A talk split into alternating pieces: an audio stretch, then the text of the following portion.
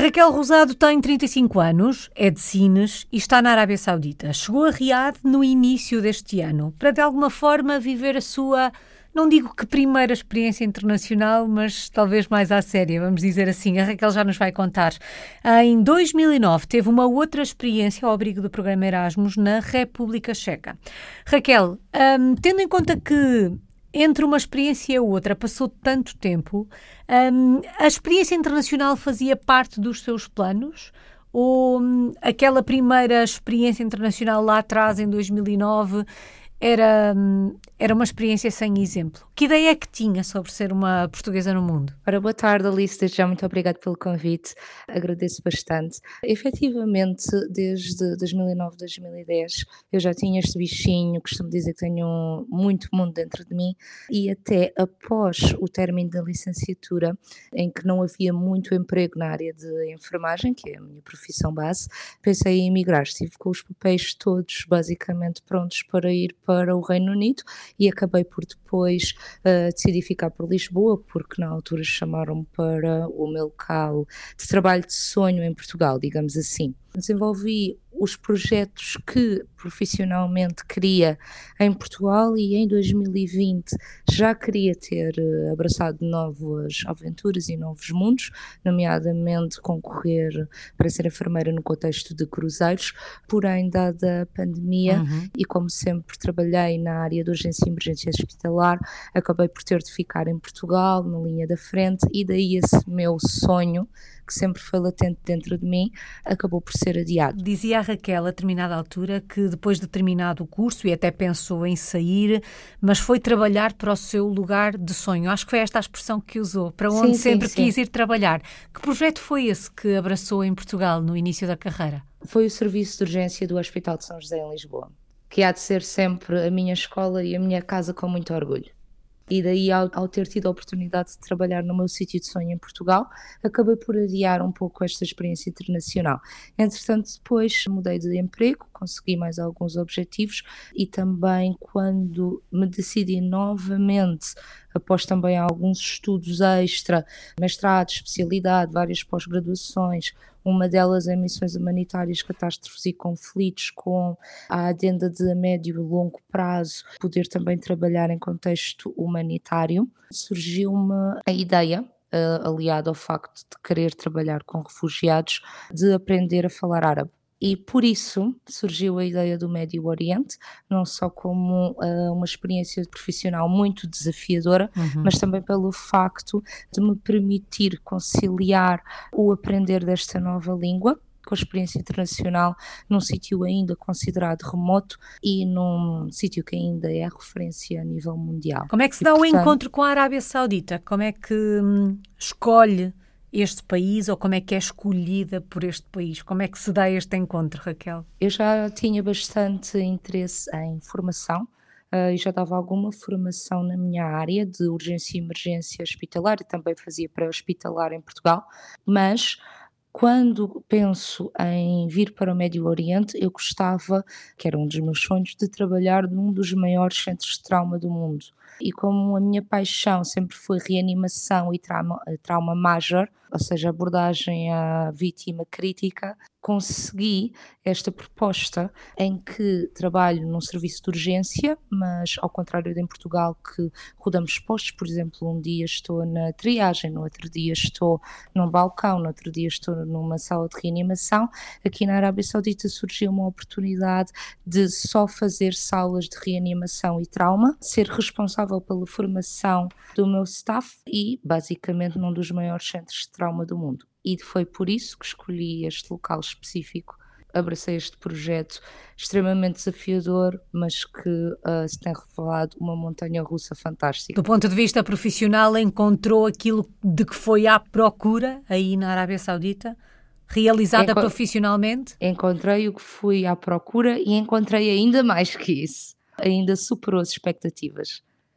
Portanto, com muito esse... trabalho, não vou, não vou, não pensemos que trabalhemos menos por estarmos num, num país estrangeiro, trabalhamos muito. A exigência é proporcional também ao aumento salarial, mas é efetivamente muito gratificante. Portanto, do ponto de vista profissional, foi uma, uma aposta ganha. Sim, sim, sim. E ainda a desenvolver novos projetos. Para fecharmos este capítulo, ou fecharmos eh, este capítulo, que de alguma forma é o motor disto tudo, não é? Porque acaba por ser a sua vida profissional que a leva para, para a Arábia Saudita, mas o que nos pode dizer deste projeto que tem, que tem em mão? Já, já falou um bocadinho de como é que é o seu dia a dia, mas o que é que nos pode dizer deste projeto que ele levou para a Arábia Saudita, Raquel? Relacionado com o trabalho, basicamente era o sonho de conseguir trabalhar uh, num dos maiores centros de trauma do mundo e em só fazer salas de reanimação e trauma e ser responsável por uma coisa que eu já fazia em parte em Portugal, que é a formação em serviço com o desenvolvimento de novos projetos, novos cursos, novos workshops, aula em universidade. Do ponto de vista pessoal, que memórias guarda do primeiro encontro com a Arábia Saudita? Muito mais aberta do que eu alguma vez pensei.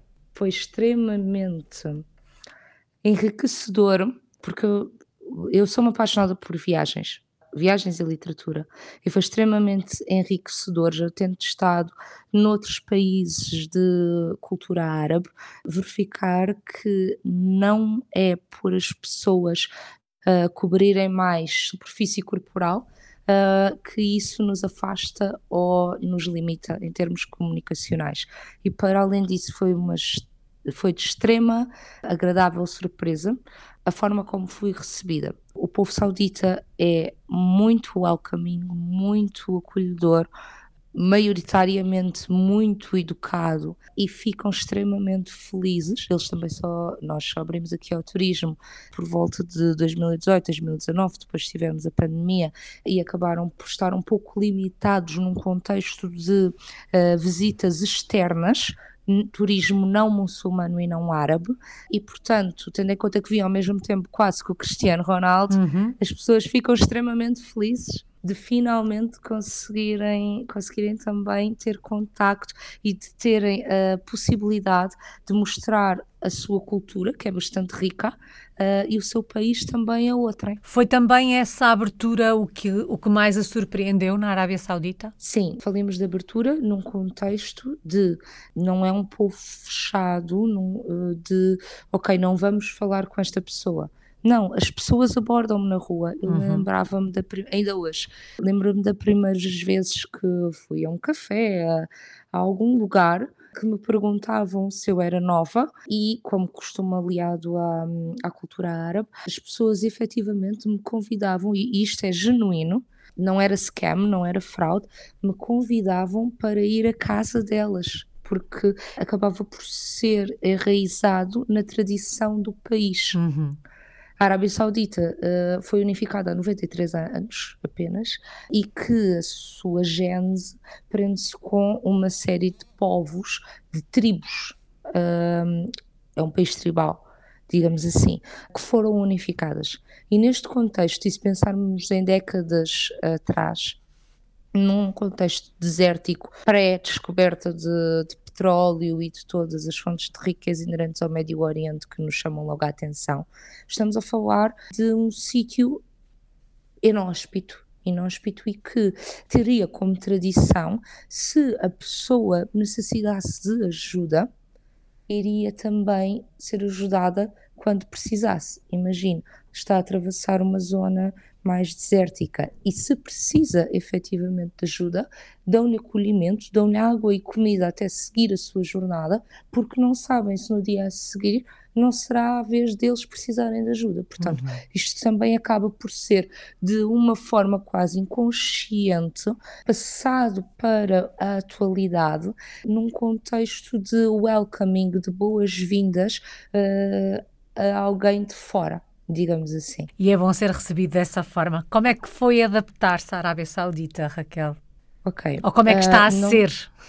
Porque na verdade passou um ano, não é? Uh, sim, vai fazer em janeiro um uhum. ano. Eu não vou dizer que isto é um sítio fácil, não é. Não comparemos, por exemplo, a Arábia Saudita, mesmo Riad, onde eu vivo, que é a capital e que são dos sítios mais abertos do país, nomeadamente Riad, Jeddah, que é do lado do, do Mar Vermelho, não comparemos sequer aos Emirados, por exemplo. Uhum. Riad não é um Dubai, Portanto, ainda existe muito uma cultura conservadora que alguém que uh, não esteja uh, mais habituado ou preparado à cultura árabe, não vou dizer que é fácil.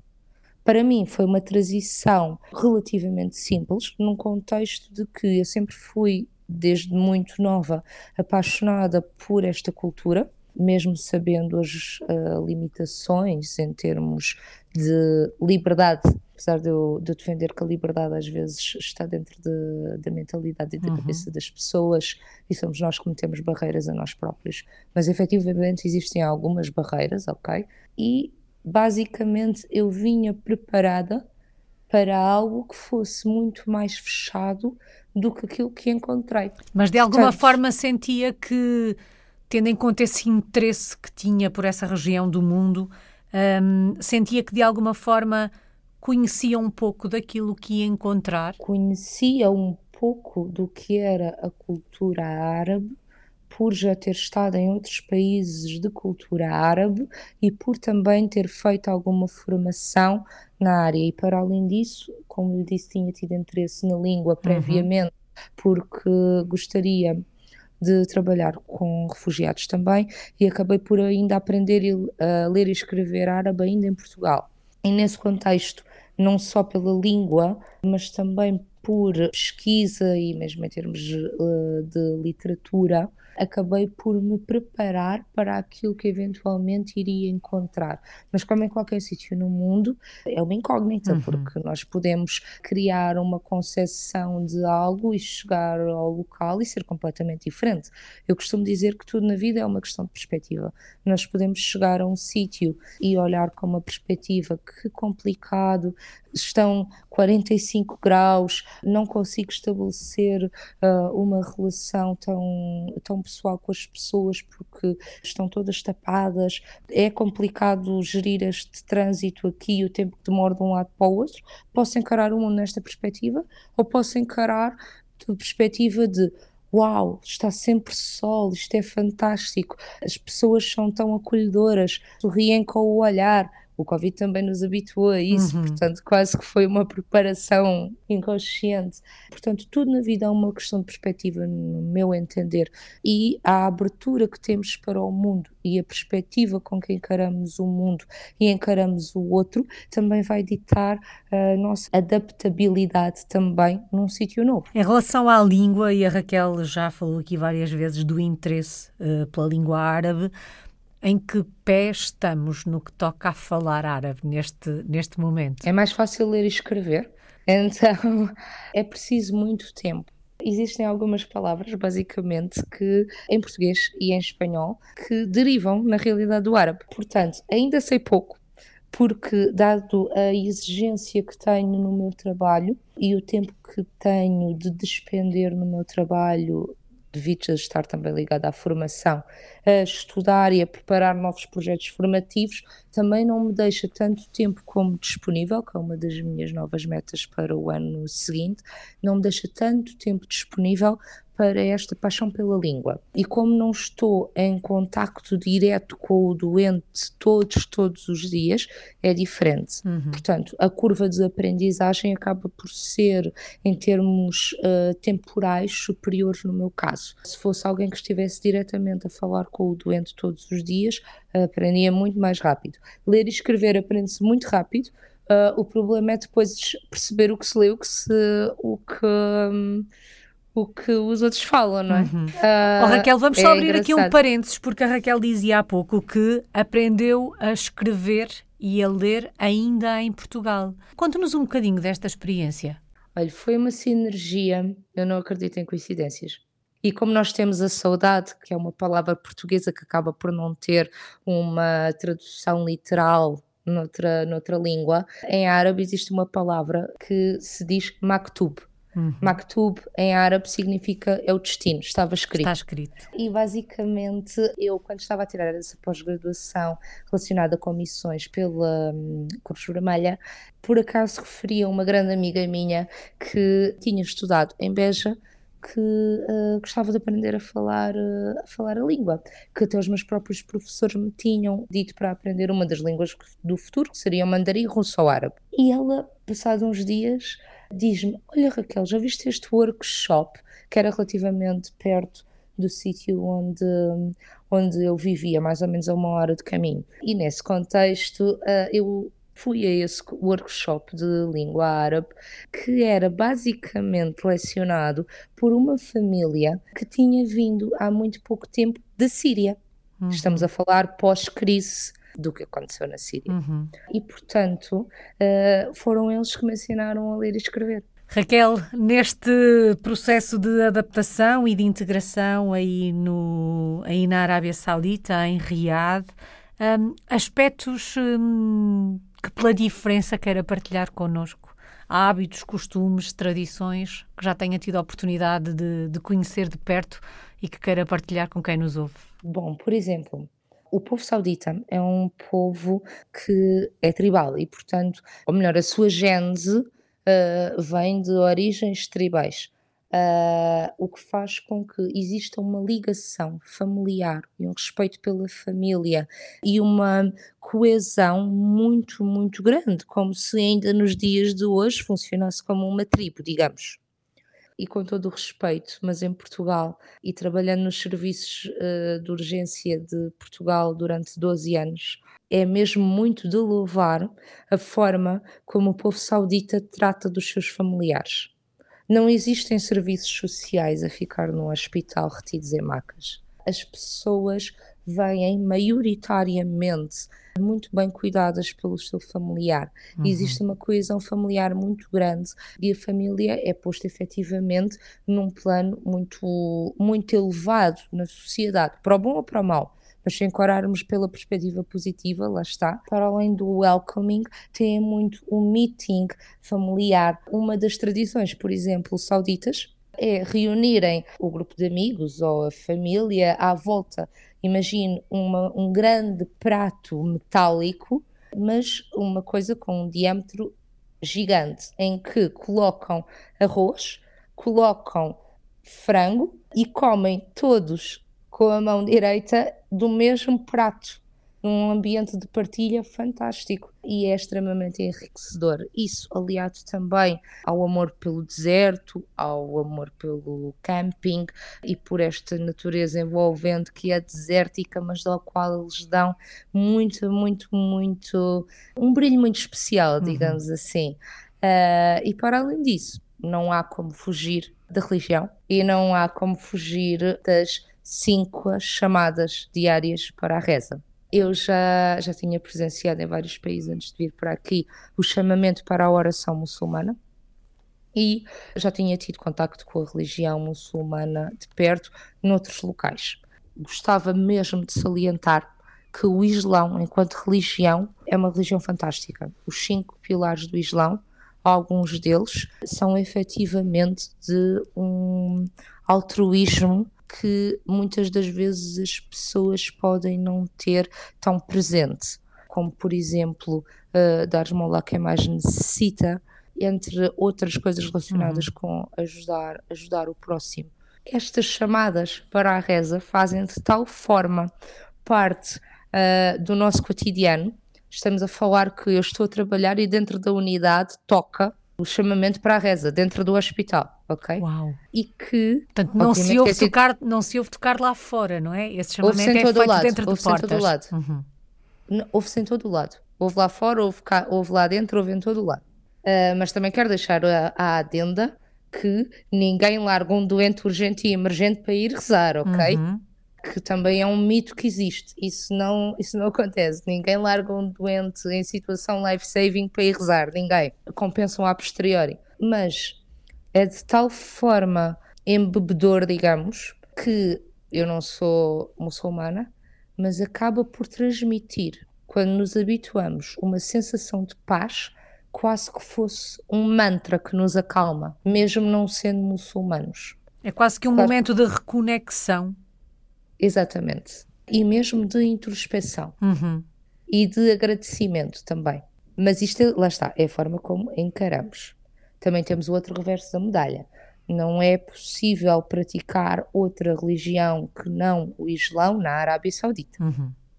Por exemplo, se eu fosse uma católica praticante uh, que uh, gostasse de ir todos os domingos à missa, não me era possível, por exemplo. De qualquer forma, uh, se nos quisermos envolver verdadeiramente na cultura, conseguimos encontrar de forma quase mágica algumas pontes que, em termos de humanidade, nos unem uns aos outros. E o que eu costumo dizer, não só da Arábia Saudita e do Médio Oriente, mas de outras culturas espalhadas pelo, pelo mundo, a parte que conheço, é nós somos todos vizinhos. Nós somos todos vizinhos. Eu costumo usar a expressão da um... canção de que é muito mais o que nos une do que aquilo que nos separa. É, exatamente.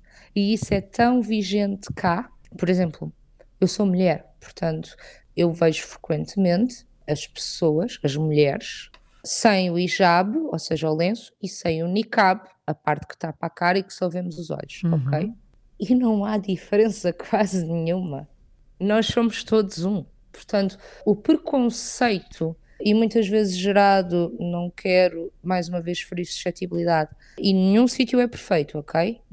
De todo que não é perfeito, mas a manipulação por vezes gerada pelos mídia uh, com algum tipo de interesse, e temos vários exemplos atuais disso que não vale a pena mencionar, acaba por depois meter no mesmo saco alguns grupos específicos com as pessoas. Uhum. Uh, de uma determinada floresta, cultura e com as pessoas de uma determinada religião uhum. e criar estereótipos que na realidade depois, na maior parte dos casos, podem não corresponder à realidade. Oh, Raquel, a Raquel falou aqui do facto de ser mulher e lá está, naquele saco dos preconceitos, naquele saco, naquela mala das ideias um, pré-feitas sobre determinados lugares no mundo, um, passa muitas vezes a ideia de que é difícil ser mulher na Arábia Saudita.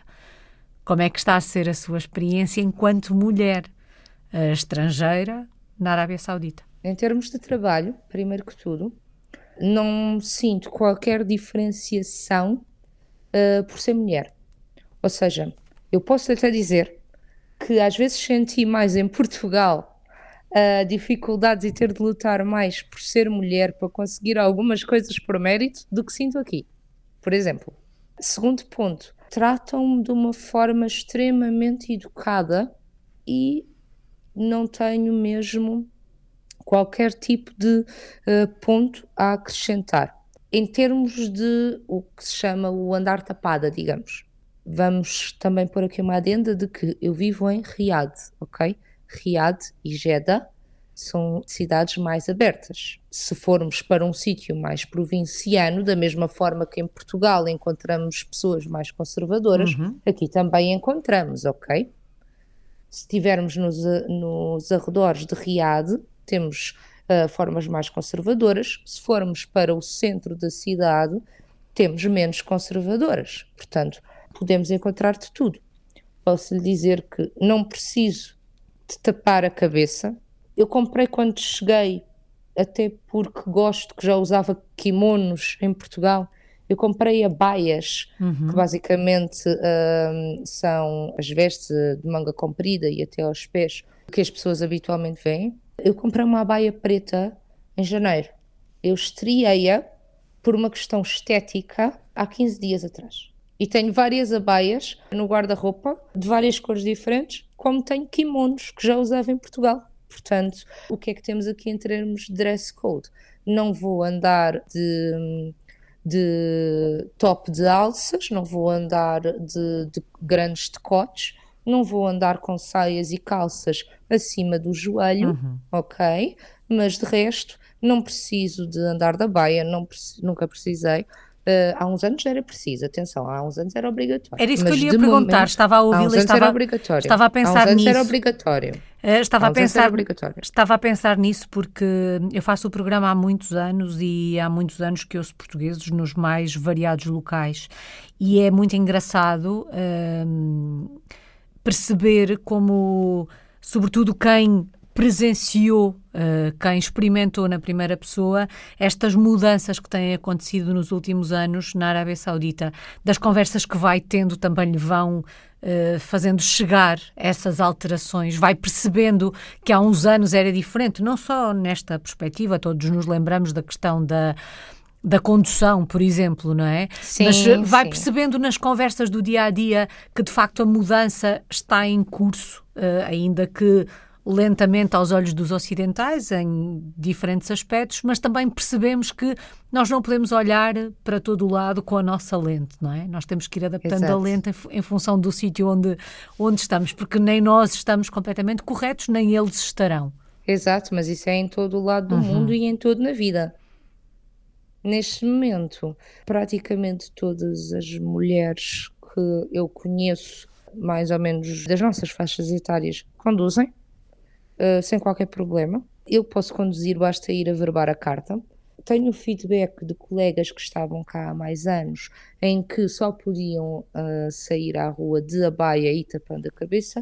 Quando eu cheguei, isso não acontece. Uh, só uso numa questão estética, às vezes porque gosto, e em termos do, do respeito pela mulher. Neste momento, estamos a falar da capital, ok? Não me sinto inferior por ser mulher. Inclusivamente, até gera algum tipo uh, de. Uh, bom, eu sou morena e tenho olhos castanhos e tenho alguns traços que muitas vezes até, até uh, me confundem com alguém que seja do Magreb, ali da zona de Marrocos e afins. Eu sou do sul de Portugal, sou do sul de Portugal e Espanha. Uh, temos sempre esta tendência, esta tendência de fenótipo. E acaba por, muita, muitas vezes, as pessoas vêm falar comigo em árabe. Outra, hum, outra questão é, às vezes, vêm-me perguntar de onde é que eu sou, porque ficam contentes de ver alguém que percebem que não é de lá. E depois, quando se fala em Portugal, aliado ao Cristiano Ronaldo, fazem uma festa. É um, um cartão de visita. Raquel, se a fôssemos visitar um dia destes a Riad, onde é que nos levava? Que locais é que tínhamos que conhecer? Dependia das preferências de cada um. É à vontade do freguês, como nós costumamos dizer, não é? Eu gosto muito uh, do que é o centro histórico antigo, nomeadamente a zona do Masmak Fort e daquela zona dos do suco que é mercado em árabe, antiga e tradicional sendo que exatamente à frente temos o que era anteriormente a chamada Praça das Execuções, que é do conhecimento público que existiam, uhum. e neste momento, essa mesma praça, para vermos a evolução ao longo dos tempos, o que vemos nela são crianças a brincar, a andar de bicicleta, às vezes ligam os repuxos, uh, na altura pós-Ramadão fizeram concertos lá, cafés, e uma dinâmica que começa a ser mais ligada uh, ao turismo e, e, ao preservar desse património histórico que existe. Isto para quem gosta mais de história. Uhum. Também existe o, o distrito de Aldíria, que basicamente é na parte oeste da, da cidade uh, e que tem uma zona fantástica de restauração portanto, ali é o melhor de dois mundos, cultura, um sítio também um pouco histórico, com um museu e uma zona fantástica de restaurantes à volta. E depois, as pessoas que gostem de fazer compras estão no melhor sítio do mundo. Com a adenda que é tudo muito mais caro do que na Europa. Uhum. E, claro, que teriam de subir a Kingdom Tower, que é um dos prédios mais altos e que tem uma vista fantástica uh, sobre toda a Riad, aconselhando o pôr do sol, porque conseguimos ver de dia, depois a transição do dia para a noite com a grande luminosidade e a noite em si. E para quem gosta mais de luxo, também a zona, a zona mais central. Financial District, Diplomatic Quarter e mais uns sítiozinhos agradáveis desse género. Uhum. Muito, muito ligado e virado cada vez mais, porque também é o target e é com o que eles se identificam, a turismo, cada vez mais turismo de luxo. Uhum. Gastronomicamente falando, o que é que temos que provar se formos à Arábia Saudita? Uh, essa parte, eu sou vegetariana, portanto, há muita coisa que eu não como, porque eu não como nem carne nem peixe nem marisco. Uhum. Mas basicamente, porco, como está inerente à religião, não existe. Para quem gosta de carne, uh, aquele prato típico que falava, em que temos uh, o arroz com o frango, todos a comermos com a mão direita, todos não, que eu não como carne, mas toda a gente a comer com a mão direita, num, num contexto comunitário, sentado no chão, num ambiente quase de tenda às vezes não é quase, é mesmo, era de aproveitar uhum. uh, tudo o que seja lambe, uh, borrego, que é aqui confeccionado. Uh, eles têm, isto até é um bocado paradoxal eu estar a recomendar carne, mas, mas basicamente esses pratos. Uhum. E depois, a variante que eu gosto mais, falafel e tudo que seja humus, que basicamente eh, existe em todo o Médio Oriente. Temos parecido ao humus, ou seja, aquele paté de grão temos o full, que é semelhante, mas de feijão. Temos uh, mutabal, por exemplo, com berinjela. E depois existe aqui um bocado uma fusão também com outros sítios do Médio Oriente, nomeadamente Líbano, uh, e acabam por ser uh, alguns pratos semelhantes, como nós também temos na Europa. Ficam aqui essas sugestões. Raquel, e quando olha para o futuro, um, esta experiência aí pela Arábia Saudita é para durar quanto tempo?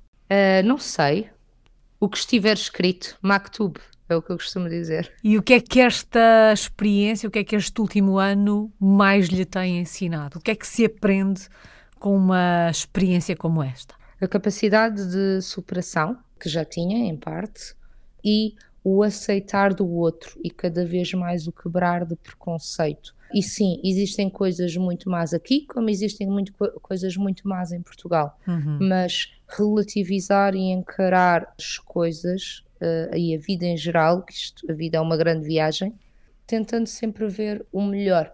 E se tentarmos sempre ver o melhor no outro, acabamos por ter o espelho da energia em que vibramos, basicamente. É o chamado dar e receber. Raquel, saudades do nosso país. O que é que sente falta de Portugal estando aí na Arábia Saudita? Ora, pastéis de nata. Porque existem aqui os nata que derivam não de Portugal, mas salvo erro do, do Reino Unido, portanto trouxeram-nos para cá.